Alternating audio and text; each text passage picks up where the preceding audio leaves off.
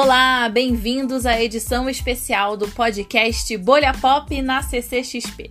Eu sou a Tati Regadas e eu vou contar para vocês tudo o que aconteceu de mais legal no evento desse ano. Tem alguns anos que eu participo da CCXP. A CCXP nasceu pequena como uma forma de trazer um pedacinho da Comic Con que acontece em San Diego, lá nos Estados Unidos, para cá. E agora ela virou uma das maiores do mundo, se não a maior do mundo. A Comic Con é o maior evento de cultura pop, reúne quadrinhos, filmes e séries, e os estúdios costumam apresentar os seus projetos nesses eventos, com a participação dos atores, diretores, produtores e com um monte de conteúdo exclusivo. Eu vou fazer um resuminho de tudo que rolou nesses quatro dias de CCXP aqui no Brasil. Vou contar como é que estavam os estandes, como foram os painéis, teve muita coisa bacana, então bora lá. O painel da Mulher Maravilha foi o painel que encerrou a CCXP e foi também o mais legal. A diretora Perry Jenkins e a atriz Gal Gadot vieram ao Brasil para falar sobre Mulher Maravilha 1984, a sequência do filme. A Perry Jenkins falou bastante sobre o filme no painel, a Gal Gadot também respondeu algumas perguntas e elas lançaram o trailer do filme na CCXP e foi muito legal. A Perry Jenkins explicou que a mulher leopardo, que vai ser é, vivida pela atriz Kristen Wiig, começa como uma amiga da Diana, da Mulher Maravilha, e vai virando a vilã aos poucos. Segundo a Patty, ela era fã do trabalho da Kristen há muitos anos e sabia que ela ia conseguir dar vida a esse amplo espectro da personagem, que começa como uma pessoa boa e vai virando uma vilã ao longo do filme. Ela também disse que o filme foi bem grandioso e com muitas cenas externas, ou seja, elas filmaram em diferentes locações, em diferentes lugares do mundo. Além disso, eles fizeram muitas cenas de ação com os dublês fazendo, fazendo todos os movimentos e usando menos efeitos especiais.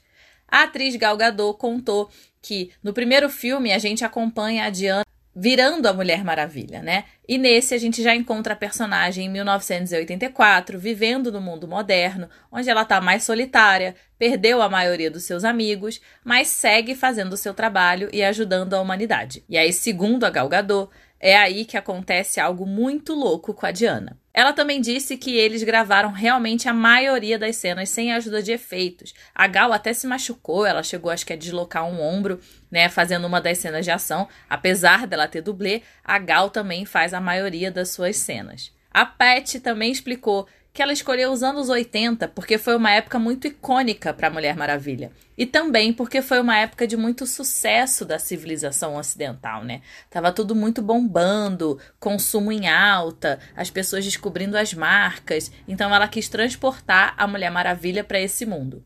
No trailer que foi apresentado no painel, a gente consegue ver o retorno do Steve Trevor, que é vivido pelo ator Chris Pine. Para quem não se lembra, ele morre no primeiro filme. Desculpa se isso é um spoiler para você, mas poxa, a gente já tá falando do segundo, né? Já deu tempo de você assistir. A Pat disse que ela não poderia falar muito sobre como que o Steve vai voltar para a vida da Mulher Maravilha. Mas ela disse que ele não está no filme só como um fanservice, não é só para atender os fãs. E sim porque ele faz sentido dentro da história que eles vão contar em 1984. A Gal Gadot também falou sobre a nova armadura da Mulher Maravilha, que é toda dourada e alada, como já apareceu em algumas HQs. Segundo ela, os figurinos da Mulher Maravilha são lindos, mas não são muito práticos para ela usar e muito menos confortáveis. Mas ela disse que vendo o filme, vendo o trailer, ela acha que tudo vale a pena, inclusive o desconforto de usar essas roupas.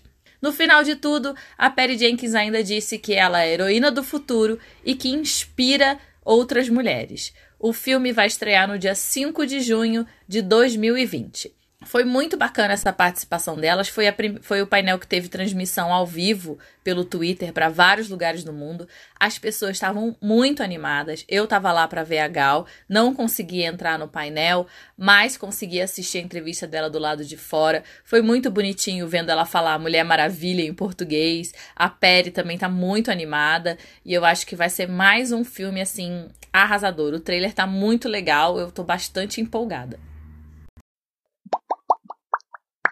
A atriz Margot Robbie e o elenco de Aves de Rapina também estiveram na CCXP. No painel delas foi mostrado os primeiros quatro minutos do filme. E na cena é possível ver a Alerquina contando como que ela terminou o seu relacionamento com o Coringa.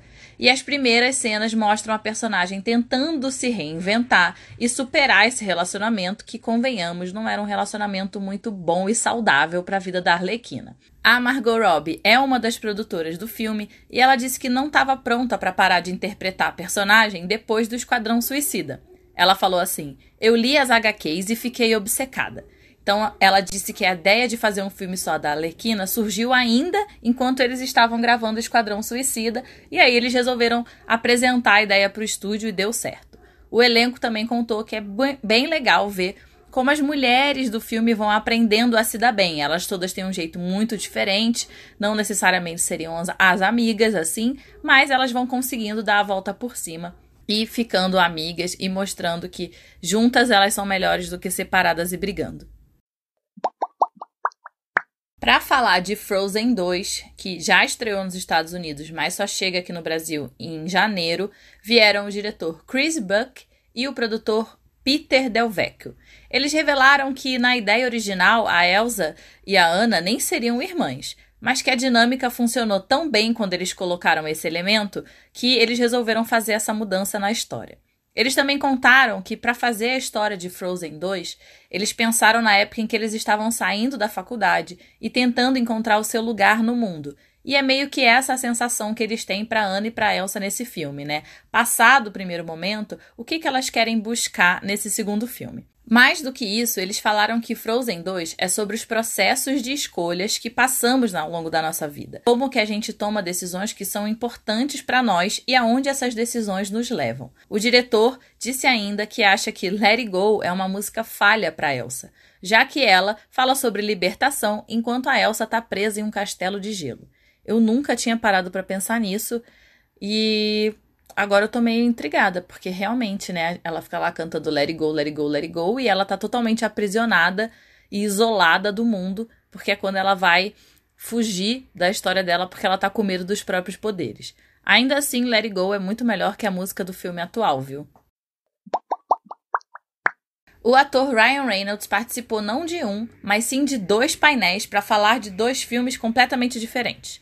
Com a Disney, que, para quem não se lembra, comprou a Fox, então o filme é dos estúdios Fox, mas né, quem lança é a Disney, aquela confusão ainda de uma empresa que tá virando uma só. Ele vai fazer um filme chamado Free Guy. A história é de um sujeito que descobre que ele, na verdade, é um personagem não jogável de um videogame de mundo aberto. O ator contou que gostou mais de fazer essa comédia do que de Deadpool. Achei polêmico ele falar isso, porque Deadpool é muito querido e fez muito sucesso. Mas ele explicou melhor. Ele disse que a ideia desse filme, Free Guy, é fazer uma espécie de De Volta para o Futuro da nova geração. E que o que mais chamou a atenção dele foi o roteiro. Ele falou assim: é um filme original, baseado em nada. Free Guy vai estrear em 9 de julho de 2020. O Ryan também participou do painel do filme Esquadrão 6, um filme da Netflix do diretor Michael Bay, que é o cara de Transformers, conhecido por um monte de filme que tudo explode, um monte de ação, e Esquadrão 6 segue bem essa linha. Fora isso, o Ryan protagonizou um momento mais tenso da CCXP, porque ele estava passando pela passarela. Para quem não sabe, os painéis acontecem dentro de como se fosse uma sala de cinema, de cinema gigante. E daí depois os atores passam por uma passarela fora dessa sala e vão até o estúdio do Omelete. Enquanto o Ryan estava passando por essa passarela, as grades de proteção caíram de ambos os lados. Então, os fãs meio que foram para cima dele e uma das grades quase caiu em cima do Ryan.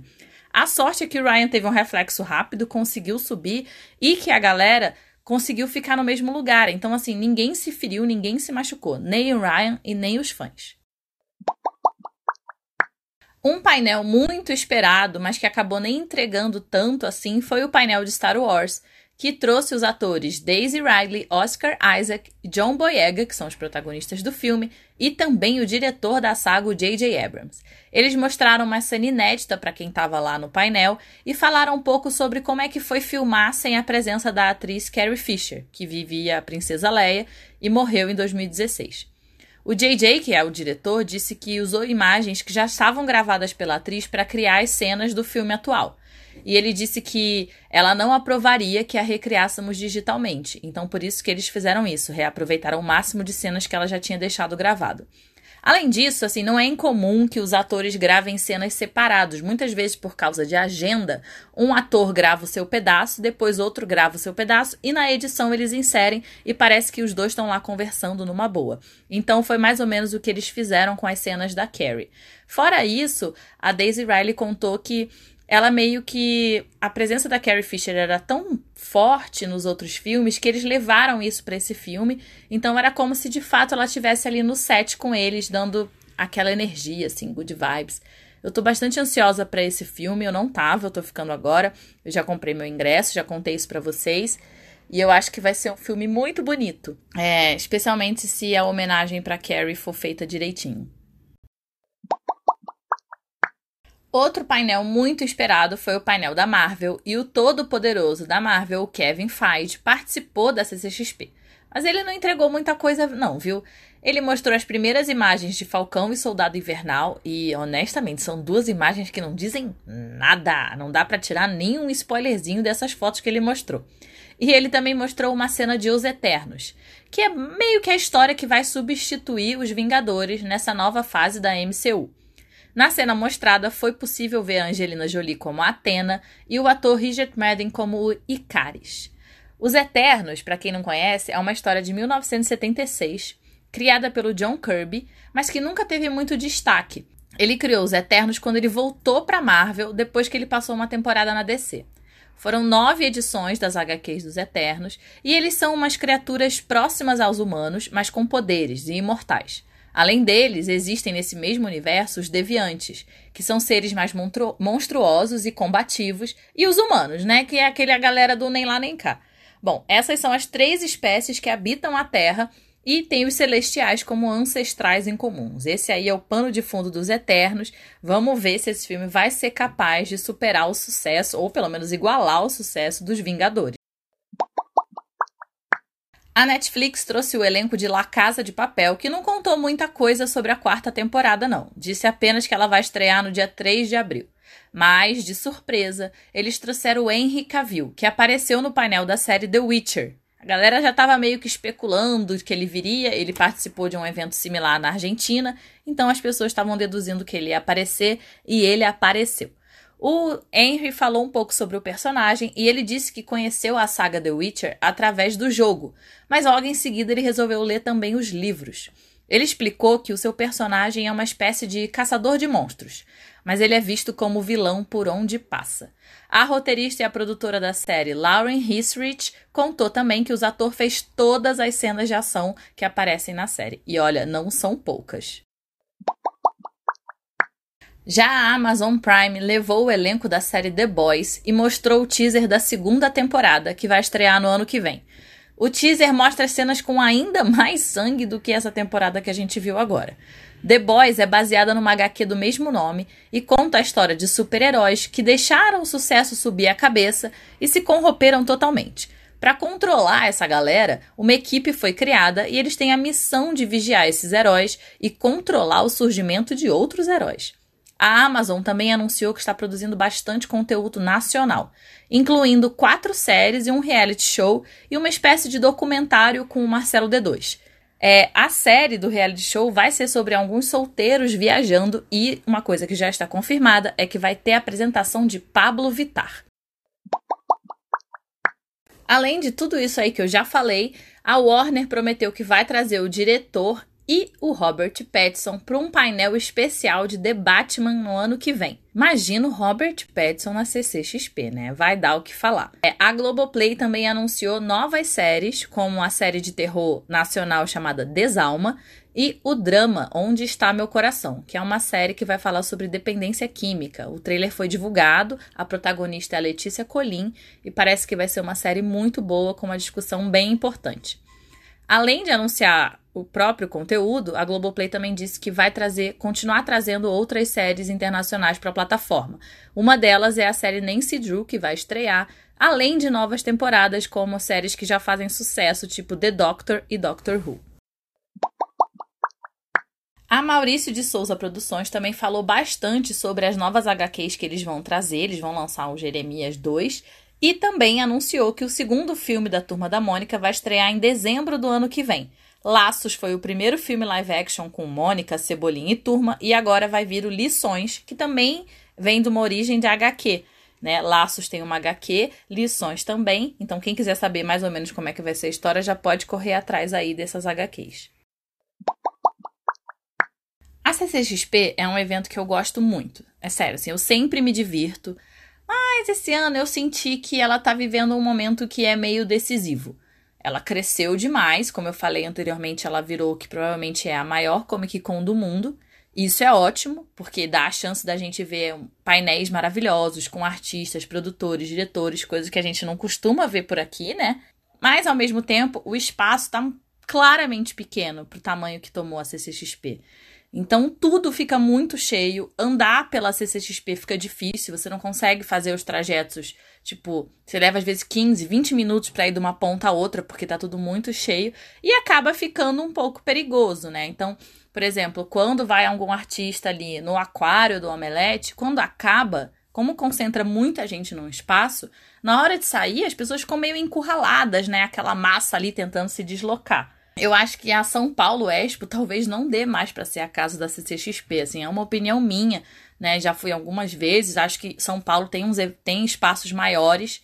Então, se a CCXP cresceu, né, para ir além, então que seja, acho que é mais do que natural até mudar de lugar. Fora isso, eu acho que os painéis também precisam ser um pouco repensados, né? Todos os painéis acontecem no mesmo lugar, e não são assim divididos, o que gera esse, essa concentração de pessoas no mesmo lugar, porque quem não consegue entrar quer ficar do lado de fora para ver depois, e quem quer tentar entrar fica numa fila gigante, acaba que se você compra ingresso para um dia só, você, por exemplo, e você quer ver um painel, você tem que fazer uma escolha, ou você vai ver a feira ou você vai ver o painel, porque fica tão cheio e lota tão rápido que você tem que chegar lá muito cedo. Tem, teve gente esse ano que dormiu na fila. E tudo bem, isso é comum, acontece na, nas Comic Cons lá fora também. Mas talvez seja o caso de pensar em painéis é, simultâneos. Porque daí você divide um pouco a atenção da galera e dá a chance para mais pessoas assistirem, pelo menos ou um ou outro. É, assim, eu não sei quais são os planos do Omelete, não trabalho lá, não conheço as pessoas de lá.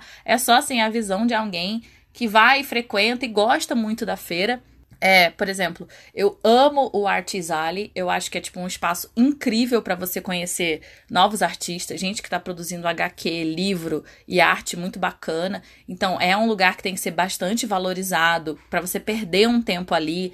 Esse ano eles tiveram uma iniciativa muito legal que foi criar um álbum dos artistas, então você tinha que ir colecionando figurinha, né, pedindo, então acabava que você ia na banquinha para pegar a figurinha e acabava conhecendo um artista que você talvez nunca ouvisse falar se você não tivesse por ali atrás disso. Só que para isso você precisa de tempo também para ficar circulando ali. Então, é isso. Você fica muito dividido entre o que fazer. Além disso, esse ano os estandes estavam enormes, então acho que é mais um, um motivo para você levar para outro lugar. Se os estandes estão crescendo, é sinal de que os corredores também estão diminuindo, então a passagem fica mais difícil, né? Quando o lugar está muito cheio. É, esse ano teve estandes incríveis. O estande da Amazon esse ano, para mim, acho que foi um dos melhores. Tinha um carrossel incrível, tinha um monte de ativação legal. Você podia fazer é, coisas associadas com realidade virtual de Star Trek, de The Expanse. Então tava um stand bem criativo. É, a Netflix montou um shopping imitando o shopping de Stranger Things, com uma ativação que você entrava e tinha vários cenários lá dentro, você podia experimentar como se você estivesse na série. O lado negativo é que, como fica muito cheio, por exemplo, no domingo é, às 11h30 da manhã já tinham esgotado as pulseirinhas para todos os horários do dia, para essa ativação do shopping. Então acaba que um monte de gente ficou de fora, né? Você deixa um monte de gente de fora. A Disney também esse ano foi levou uma ativação da Mulan, que era uma tirolesa, que era bem legal, tinha coisa de Frozen voltada para as crianças, que também era legal. E uma que chamou muita atenção, que era uma aula de, de Star Wars para você aprender a brigar com os sabres de luz. Então, a galera gostou bastante. Mas fora isso, eu acho que virou muito. Ah, as pessoas querem ativação, as pessoas querem interagir, mas eu acho que a gente tá num momento um pouco de virada também. As pessoas querem interagir, mas elas querem se sentir próximas. Então, por exemplo, a Disney tinha uma ativação da Viúva Negra que era para você simular como se você fosse um espião, de, é, desviando dos lasers, mas que na verdade era só um monte de elástico, um monte de tecido. E aí, assim, não, começa a faz, não fazer muito sentido você ficar, às vezes, uma hora numa fila para fazer uma ativação dessas, sabe? Uma hora numa fila para ver uma coisa num telão. Acho que as empresas vão ter que pensar cada vez mais numas ativações legais e que mostrem uma conexão com o público com aquilo que eles gostam, né? Eu, por exemplo, eu amo figurino de série, então, além da ativação do shopping lá do Stranger Things, em volta, para quem não conseguia entrar, tinha todos os figurinos do, da galera dessa temporada. É uma coisa muito legal de se ver. É, a Warner também levou o figurino da Mulher Maravilha. Mas aí, em compensação, era só o figurino da Mulher Maravilha, porque a ativação mesmo era você dançar a música dos anos 80. Poxa, isso não te aproxima em nada da Mulher Maravilha, né? Você quer ter a sensação de que de repente você é Diana por um dia. Acho que as pessoas têm que investir um pouco mais nesse sentido porque a fila é muito grande, a concorrência é muito grande, então realmente a ativação ela tem que valer a pena. Talvez a foto e essas brincadeirinhas não sejam mais suficientes num futuro muito próximo. Fora tudo isso aí que eu já falei, eu vi algumas análises de pessoas falando: ai, mas a CCXP virou só sobre consumo. Bom, gente, já é um evento assim com muita coisa de consumo há algum tempo. Até porque quem consome séries, filmes, esse tipo de coisa, acaba consumindo outros produtos, né? Os estúdios nada mais são do que marcas, né? Então, assim, fazer essa análise de que a CCXP é muito de consumo já tá até um pouco atrasada.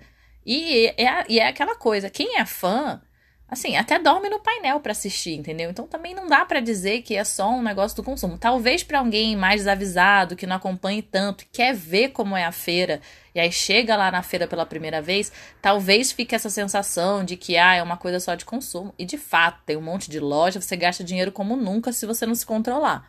Mas também, para quem é fã, para quem curte, para quem é, é, bastante antenado nessas coisas, tem muito conteúdo legal, sim. Tem muita ativação legal, sim. Tipo, não dá para dizer, por exemplo, eu sou fã de Watchmen, não dá para dizer que eu não adorei ver o figurino da série lá. Claro que eu adorei, eu amo a Mulher Maravilha, foi incrível ver a Gal Gadot e a Patty Jenkins, então...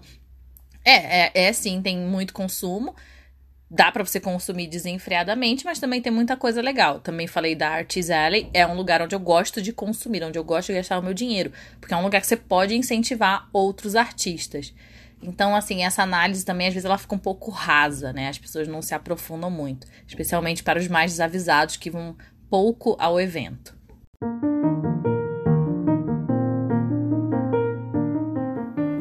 Bom, é isso, esse episódio especial, resuminho de tudo que aconteceu na CCXP.